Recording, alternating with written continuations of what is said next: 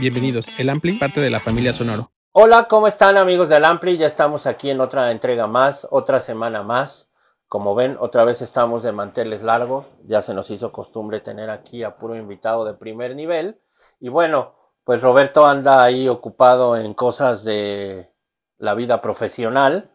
Entonces, pues hoy no nos acompaña, pero pues aquí estamos al pie del cañón. Esta vez me acompañan, en este capítulo me acompañan Mike y Quique, Quique y Mike, que ellos juntos tienen un proyecto muy interesante que se llama Dos Contrabajos, que he tenido la oportunidad de ver solamente una vez, así como en una presentación, llamémosle, ahorita ellos nos van a contar de qué se trata realmente el formato, y me pareció muy interesante y por eso los invitamos para que nos cuenten. Eh, ustedes ya saben que Quique es el bajista, contrabajista y miembro activo de la banda mexicana Café Tacuba. Y Mike ahorita nos va a contar un poco más de su background, porque a lo mejor no lo conocen tanto, pero pues a ver, cuéntanos Mike, ¿qué onda contigo? pues gracias por invitarnos, qué, chido, qué buena onda eh, que salió esto. Sí, esta es su casa, gracias, que no es la mía, pero es la de ustedes. Exacto, como debe ser. Eh, bueno, pues tal cual nuestro proyecto es de dos contrabajos.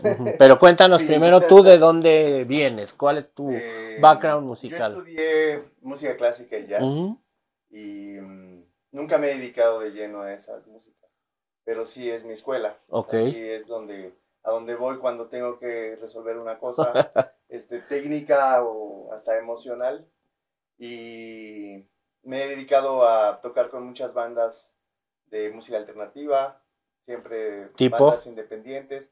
Eh, toqué mucho tiempo con, un, con una compositora que se llama Andrea Valencia y fue donde conocí a Kike. un saludo, la conozco. Andrea conocimos a Kike. Eh, después estuve girando con Carla Morrison, con muchas bandas de México y Latinoamérica. He tenido, como que tuve un, una suerte de darme el rol por el mundo con bandas independientes cuando, no sé, de algún modo pasó el boom de de que uno podía hacer su disco y salir y venderlo uno y como esa em, esos primeros años de la independencia ya profesional ahí me, me, di el rol y después eh, decidí como volver un poco más al jazz volver a la improvisación y es lo que más me gusta hacer ¿Estudiaste en el conservatorio o en la Escuela Nacional Superior de Música? Sí, en la ahí en el Senado. Ok. Y luego cada uno me va a contar cómo se conocieron. ¿Estás listo para convertir tus mejores ideas en un negocio en línea exitoso? Te presentamos Shopify. Tal vez no lo sabías, pero nuestro podcast More Than Mamis es un negocio y lo empezamos por supuesto para desahogarnos y hablar sobre la maternidad, no para convertirnos en expertas de ventas y del e-commerce. Así que sí, necesitábamos ayuda para vender nuestro merch y poner en marcha nuestra tienda. ¿Y cómo suena con Shopify? Llegó otra venta. Shopify es la plataforma de comercio que está revolucionando millones de negocios en todo el mundo. Ya seas un emprendedor desde tu casa o desde donde sea, Shopify es la única herramienta que necesitas para iniciar, administrar y hacer crecer tu negocio sin dificultades. Con Shopify puedo gestionar pedidos, envíos y pagos desde cualquier lugar, brindándote toda la información y estadísticas de tus ventas al detalle. Regístrate para un periodo de prueba con tan solo un dólar al mes en shopify.com barra sonoro, todo en minúsculas Ve a shopify.com barra sonoro para llevar tu negocio al siguiente nivel. Shopify.com barra sonoro. Em, conocí a Mike cuando estábamos haciendo las sesiones de grabación de Torre Blanca. El primer disco, el disco Bella Época que tuve el honor de producir. Eh, y en esa formación estaba Andrea Valencia, que tocaba teclados, acordeón y hacía coros. Em, y en esos eh, eh, sesiones de grabación, sesiones de, escucha y reuniones, eh, aparecía Mike, que era parte del trío de, del Andrea, se llamaba Andrea Valencia Trío. Sí. ahí coincidimos alguna vez, bueno, en, esas épocas tenían una gira en el sur de California y tenían dificultades para, ah, para conseguir rentar un contrabajo allá. Entonces yo les presté mi contrabajo eléctrico, eh, sin conocernos tanto, pero confiando en que en que estaba, No lo en, iban a buenas manos, en que estaba en buenas manos. Logramos regresar con el contrabajo. ya lo que pasó allá ya no le vamos a contar a nadie. Pero... O sea, tú estabas en California tocando con el grupo. No, Ah. yo estaba en México. Ellos, este, ellos, Pero así, les mandaste el contrabajo. ellos iban a ir a, en la siguiente Ah, semana ah, se vamos lo a llevaron ir. desde Ah, aquí. Ah, toma, ya, ya, llévenselo. habían coincidido ya Sí, les no, Ahí te lo dejo, me lo, me lo traes de regreso. y más difícil para la hora de la Sí. aduana, pero Sí, bueno. sí.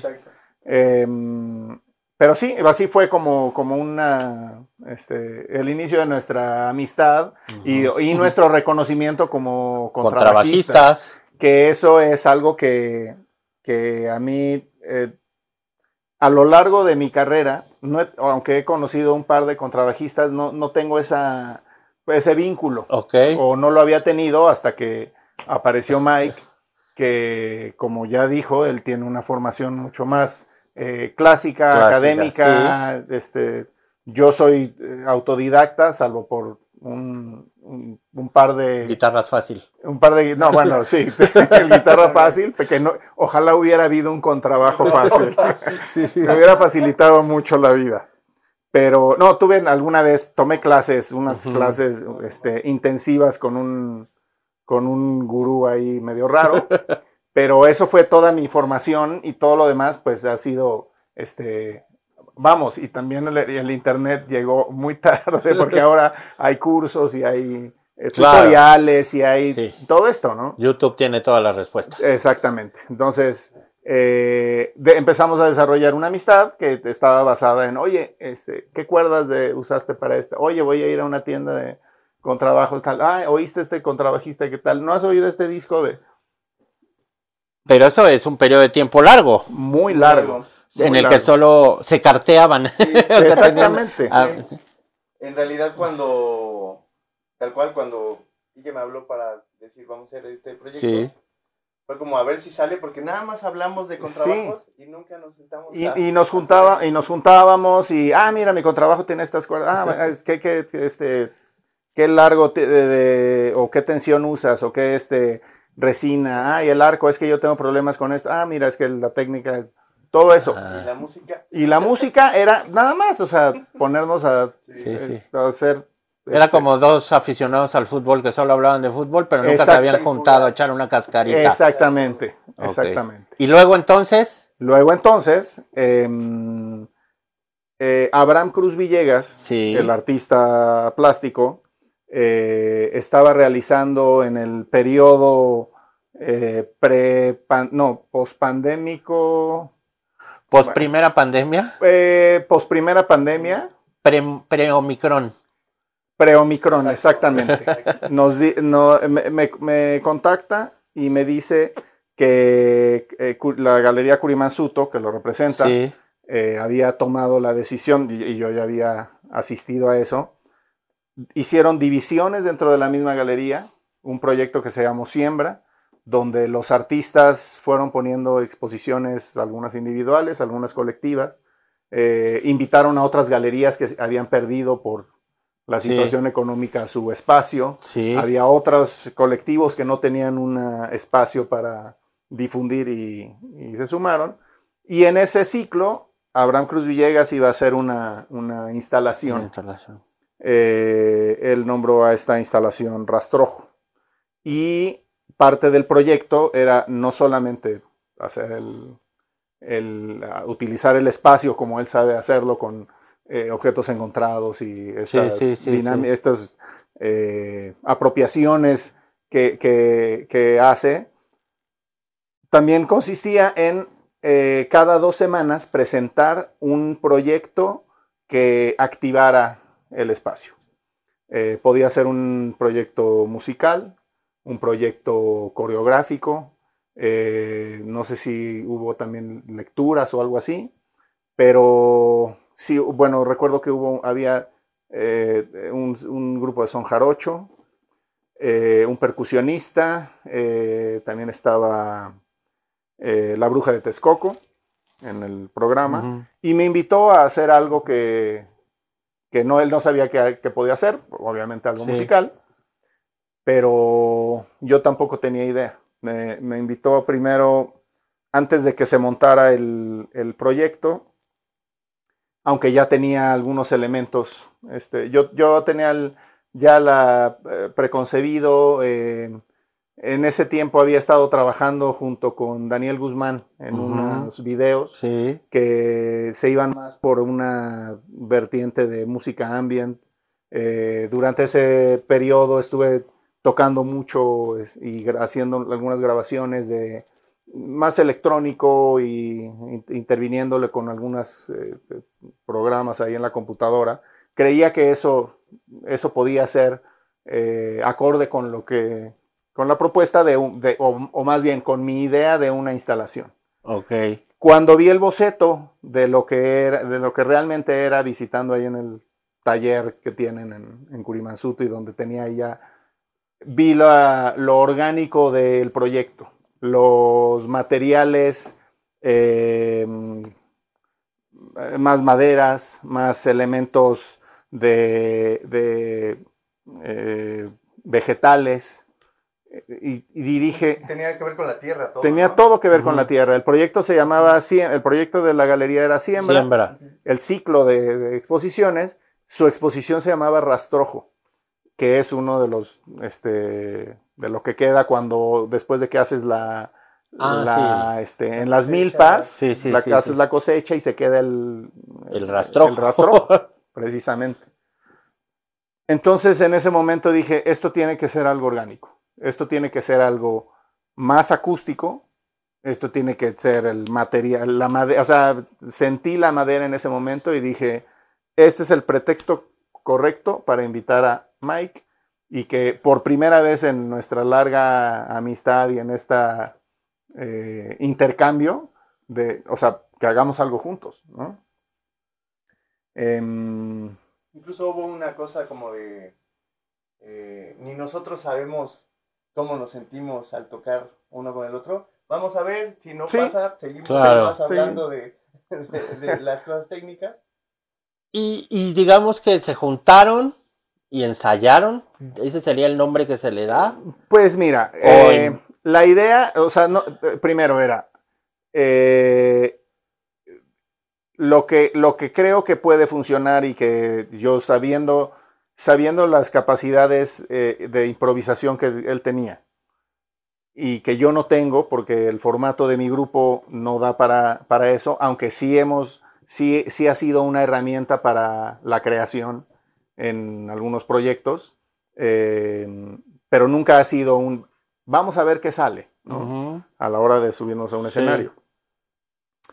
Eh, yo, a mí me pareció que lo que teníamos que hacer era tener alguna idea básica, una estructura tal vez, eh, y tal vez una melodía que sobre ese motivo podríamos, podríamos desarrollar algo que podía ser un, un diálogo, podía ser una, este, algo coral de dos, o sea, ¿no? Eh, y no necesariamente eh, dejar que, los, que, la- que- que fuera estrictamente musical.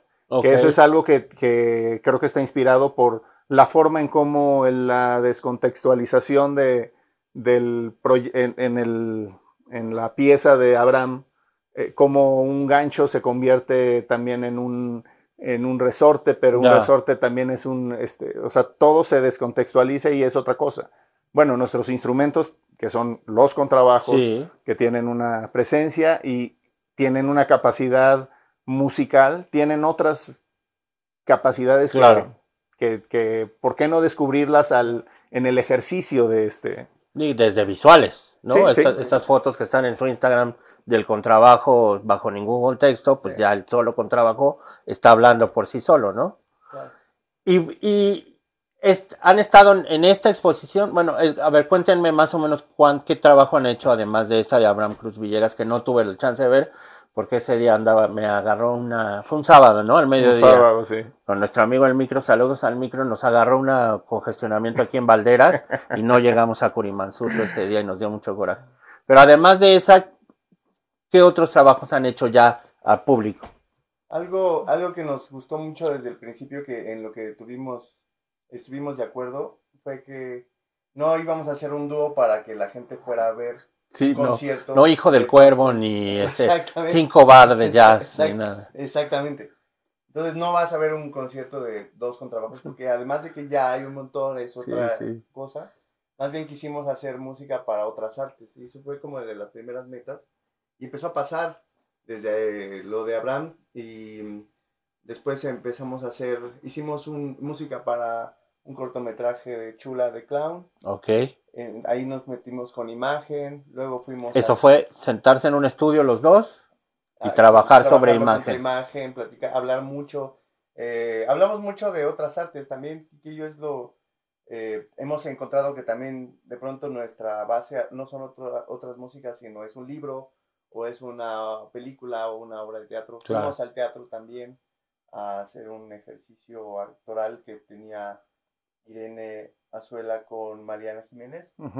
Eh, bueno, la dirección es de Mariana. Sí. eso también, eso sí vi algo un con- poco en, en historias de Instagram. Sí, eso fue un proyecto en el que el, eh, Irene y, y Mariana están junto con, con Mariana eh, Villegas, otra actriz, Sí, eh, están trabajando una obra de teatro. Pero el Chopo, el Museo del Chopo, Sí. la- las invita a hacer un work in progress, una sesiones de que no necesariamente, que pueden ser una lectura, que puede ser Ujú. una, un avance o, o sea, mostrarle al público cómo se prepara una obra de parte, teatro, de, más o parte menos. del desarrollo Parte de, sí, un- sí. de una obra de teatro ellas empiezan a trabajar con, con- o- digo, este es un proyecto de una obra de teatro que se montará y, Ah, y que tiene ya- y que tiene. Y que ya está planeada para este para una determinada fecha, pero en ese momento necesitaban algo que eh, complementara los textos, los ejercicios, los y en ese momento no estaba el músico que está este, asignado a la obra. asignado a la obra y que está comprometido y Sí, que sí, tiene, sí, sí.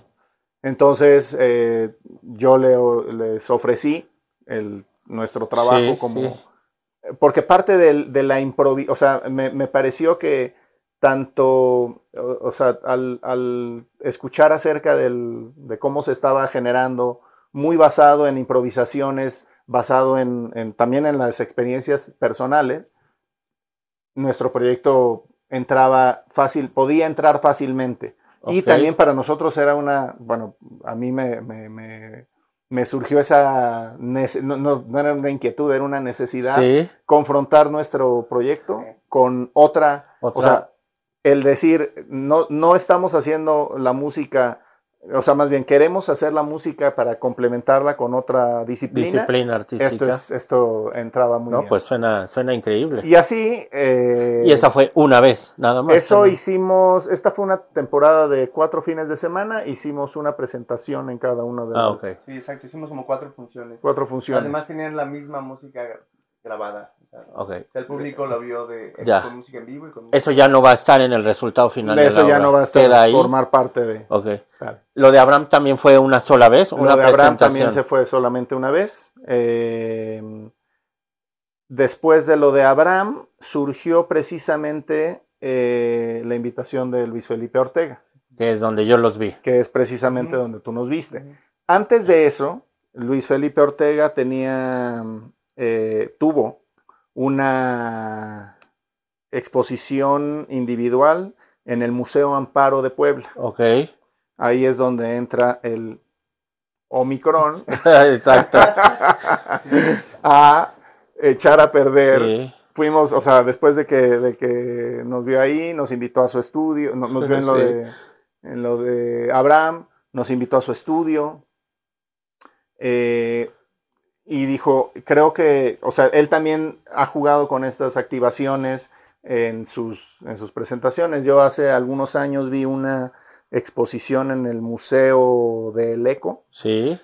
un, una- un performance que, o sea, estaban sus piezas y duró, yo llegué los últimos 40 minutos, pero creo que duró como tres horas Wow. con unas dos eh, chavas eh, haciendo una coreografía, no sé si improvisada o, o, o con ciertos este, lineamientos, recorriendo, activando todo el espacio, un músico con una guitarra, activando también el espacio, eh, una lectura eh, de un libro de Beckett en una, o sea, era un- una, una cosa muy, muy extraña.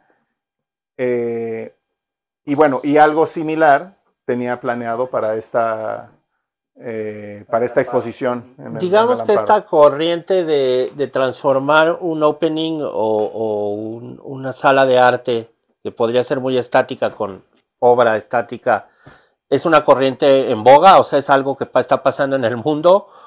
¿O no, no, no se sabría? No tengo idea. em, ¿O nada más tus amigos lo están haciendo?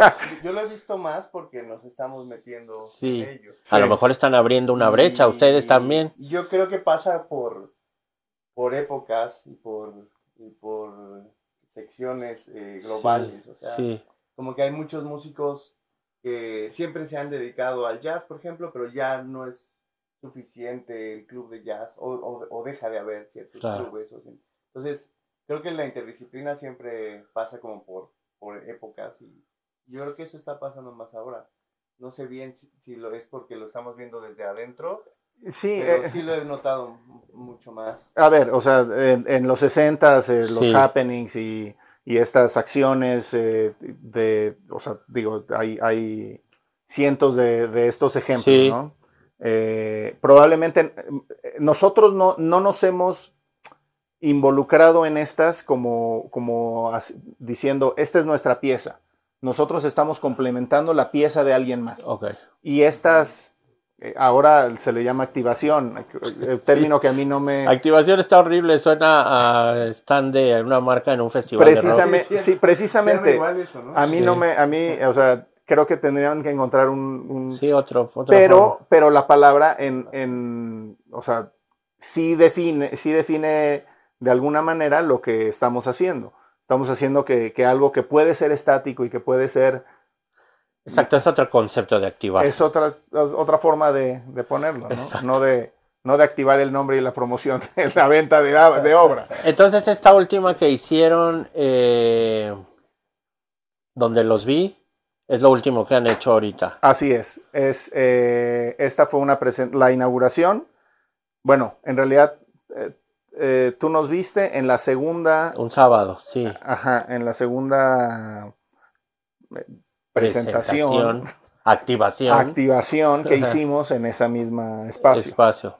Eh, que no fue un premio de consolación de lo que no pudimos hacer en el Sí. Museo Amparo. Sí, sí, que el. Museo Amparo, digo, eh, ya yo, Sí, o sea, claro. es, es raro porque estuvo cerrado, pero después estuvo abierto y pero eh, eh, controlando para poca gente. para muy poca gente. yo fui a tocar con Café Tacuba en, a Puebla y me di la escapada y sí, era, estaba muy restringido y vi, la, vi que había, o sea, yo decía, pero, o sea, ¿por qué no lo pudimos hacer, aunque sea en el cierre? ¿No? O sea, que quedaban un par de semanas más. Cuando vi la forma en cómo los, los, eh, la gente que custodiaba las obras, no, no pasa aquí, eh, eh, tiene que ir por acá, su mascarilla, dije, ah, esto, esto que se supone que es entrar entre la gente, hacer que, que, que la música, que los sonidos, que, que invadan, no, no, no, no da para eso. No, claro. Y entonces, Y eh, entonces, ah, bueno, ent- entonces lo que, lo que hicimos en el laboratorio fue en la inauguración, aunque la primera vez que lo hicimos también se inauguraban los otros espacios que están ahí. que es un espacio increíble. Es un gran espacio ahí en la San Miguel Saludos a Chapultepec. Cosset. eh, que comparte es- espacio con un, con un despacho de arquitectos, Sí, sí, con sí. una galería de foto, eh, de, de- de diseño, un espacio atrás también increíble. Y esa vez fue tanta gente que prácticamente no, no la, la, eh, la invasión que queríamos hacer de música, sonido, más bien fue al revés, el público Los se invadieron a ustedes. Sí, eso fue en la primera Esa fue en la primera. Sí, porque Sí. cuando yo los vi estaba perfecto la, la cantidad de gente, el Sí. sonido se escuchaba muy bien. Sí, Ustedes interactúan, seguramente van a encontrar, había gente ahí filmándolo de forma profesional, pero también seguro habrá gente que ya lo sí. subió a su YouTube. Eh, y ustedes tienen una participación muy activa dentro de la obra, interactúan con la obra. eh, y, y eso también se va dando en ese momento, ¿no? O Sí. eso, no- o sea, no ensayaron las rutas de cómo se van desplazando a través Sí. de la galería un poco. Ensayamos un poco las Sí. rutas, pero en realidad sí, cuando la gente, la gente se acomoda de diferente manera y reacciona de manera diferente a nuestra presencia, a nuestras acciones y, a, y a- y a la otra gente. También es curioso Claro. porque, porque hay unos que, que asumen que tienen que estar enfrente de, de- sí, no, del viéndolo, ejecutante sí, sí, y, y que es algo que a, que mí me, me genera también una, Claro. una actitud diferente a que si se ponen ahí atrás, ¿no? Que es, que es algo que la gente suele hacer.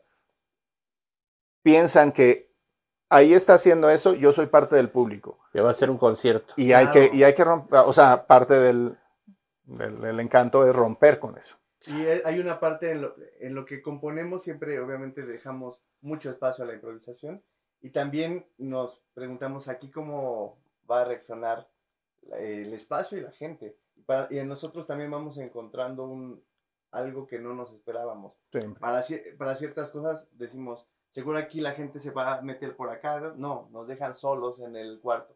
O al revés, estás tocando y aquí al lado hay alguien. Eso es una sorpresa para nosotros y que también nos gusta verlo como que es parte de la, lo que generó la obra. Y lo bonito, lo bonito, lo, lo, lo padre que tiene este espacio, eh, Laborateur, es que es un lugar que tiene dos niveles, un patio, ¿no? Un jardín, o sea, y no es una galería Un cuadrada, ágora. un ágora. Que es este Sí, lugar. es, ah, eh, eso, claro, esto. es como... que eso sí. podría ser la, el, el foro natural Sí, para sí. una Yo presentación. creí como que ustedes iban, cuando- o sea, como yo había visto un poco de imágenes de lo de la obra de teatro y de lo de Kurimansuto, pero yo cuando vi que la gente estaba sentada ahí en el ágora, dije, pues esto es un concierto, ¿qué es? Y, y llegué y que me dijo, no, no, no, esto no es un concierto, espérate, espérate tanto. Eh, eso también está padre, ¿no? Que de repente la gente ve los contrabajos en, en el piso de la galería.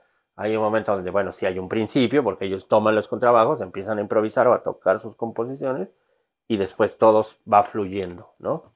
Tratan de hacerlo no muy largo para que también no sea muy tedioso. Y a veces, da- digo, no, y a no veces la tenemos- gente es la. la- No sí, tenemos una idea preconce- tenemos una idea preconcebida de Sí, sí. hagamos esto y en este recorrido desarrollemos la pieza hasta Pero no a un cronómetro, pero ¿no? no un cronómetro donde digamos ya se acabó la, la pila de la como ustedes, ¿no? Sí.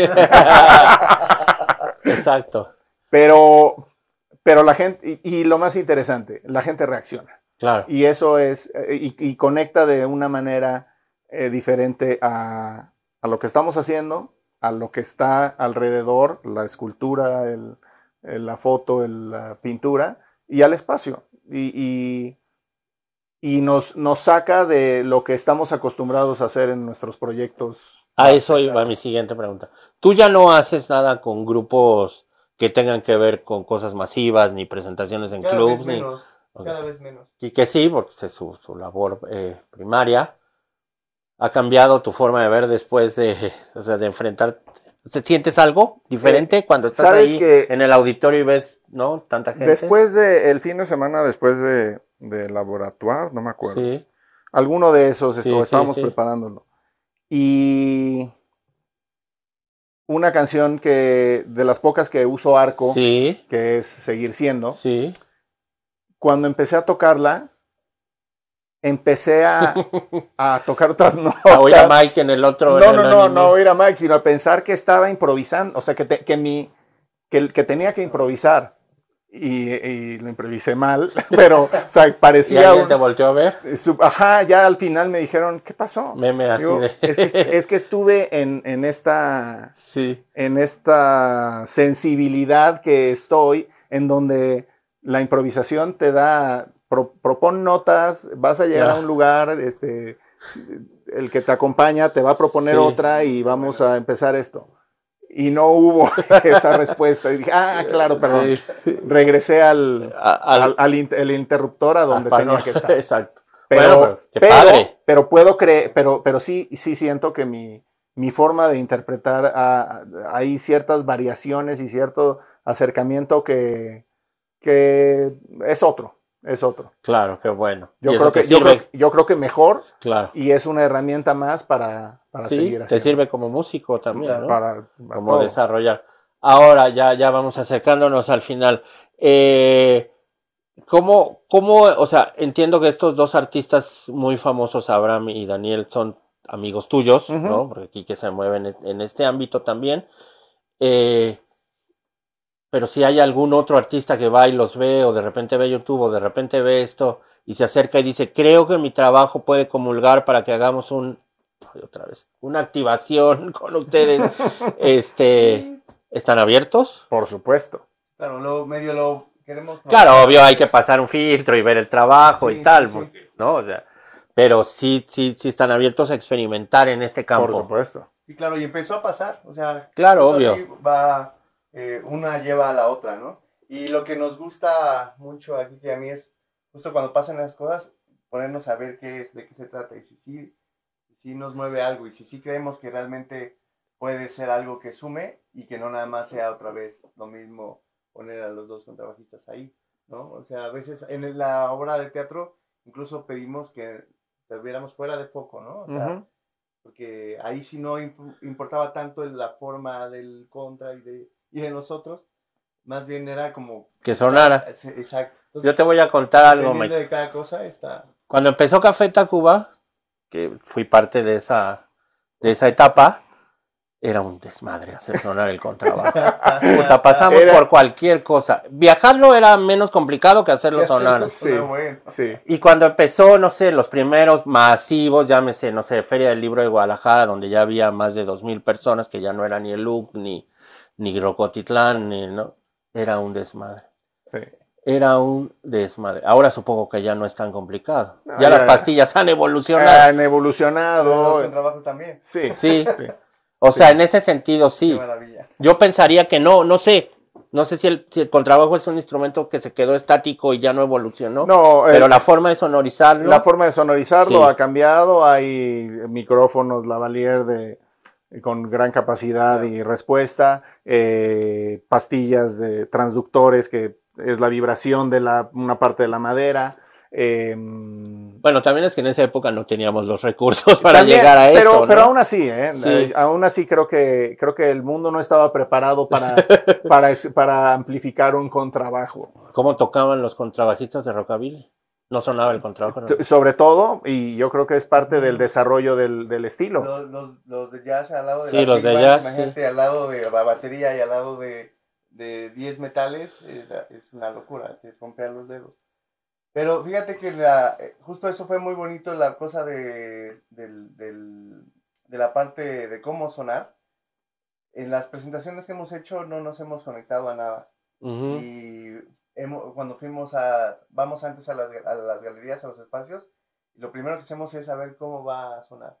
Y eh, todas las veces ha sido, suena solo. El único lugar donde tuvimos la posibilidad de, de, de no son, Ujú. de que nos devorara el ruido ambiental fue en Salón Acme, Ah, es verdad, esa. no. Ah, y acá en la casa de la. en la casa de Sí, sí, General sí, Prima. General Por eso la bloqueé.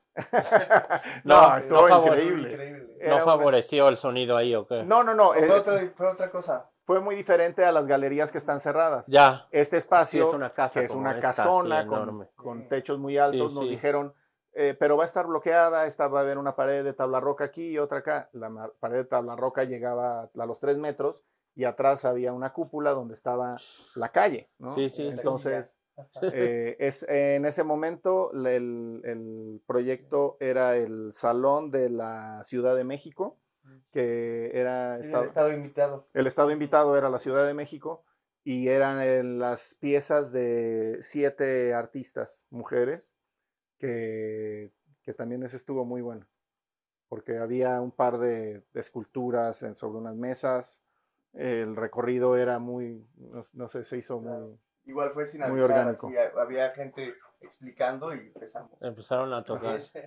sí ajá, eso fue fue, fue también des- desconcertante para unos y pues, gratificante también para nosotros Sí, claro. la Ver- reacción de sorpresa Ver que fuera desconcertante para unos. Exactamente. Exactamente.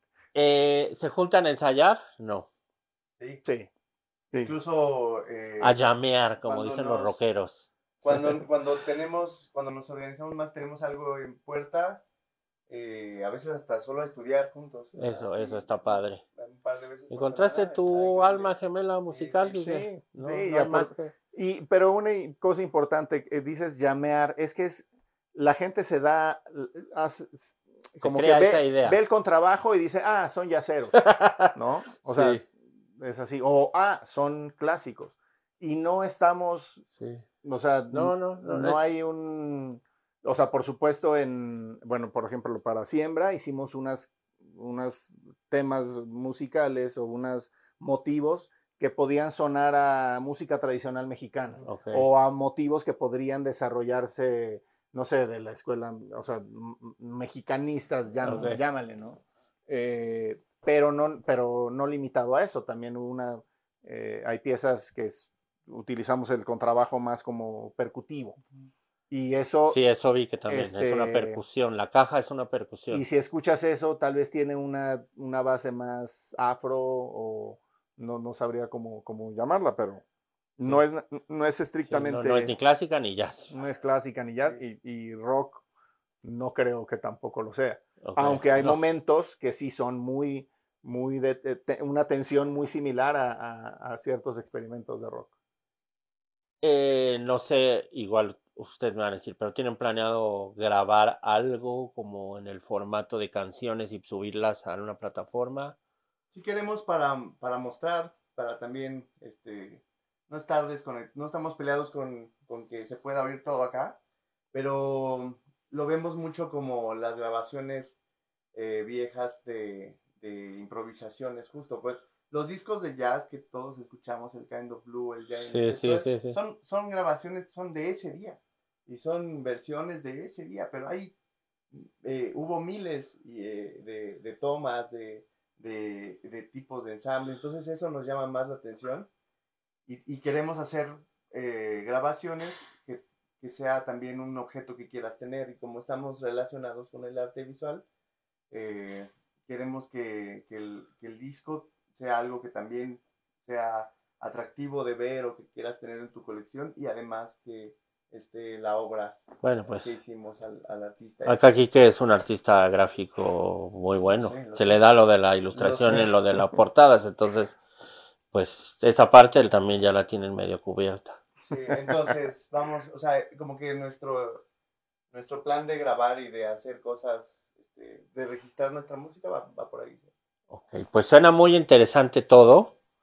Muchas gracias por haber venido. Es, es, eh, es el tipo de proyectos que también queremos abarcar en este podcast, porque luego todo va mucho que el rock y que el rockero y que cuántas mujeres conoces y que cuántos conciertos, ¿no? Pero es bien interesante el acercamiento que ustedes tienen a la música, siendo que ustedes tienen una, eh, no formación, pero también una trayectoria dentro de la música pop, llamémoslo de la música rock, y que ustedes se han acercado a otro por una necesidad artística que, que se dio, ¿no? Tampoco es que Exactamente. la fueron buscando, sino en un momento el destino los reunió para que creamos que sí, creamos en el destino, creemos en el destino, los unió y aquí está este proyecto, ¿no?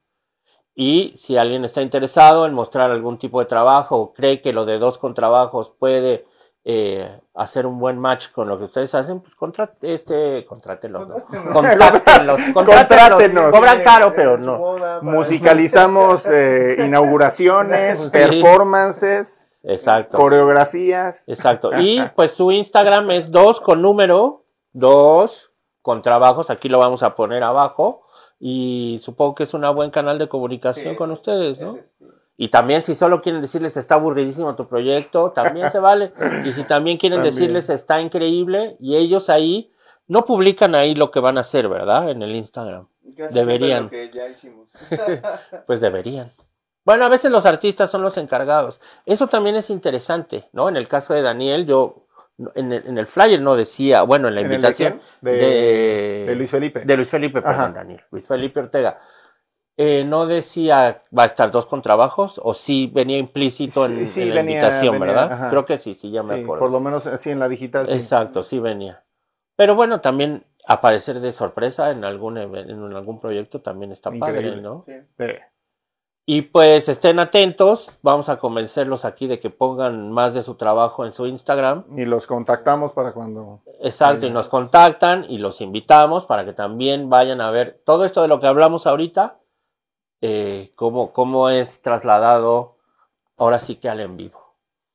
Bueno, pues ya para cerrar esta plática, eh, se viene septiembre, ¿no?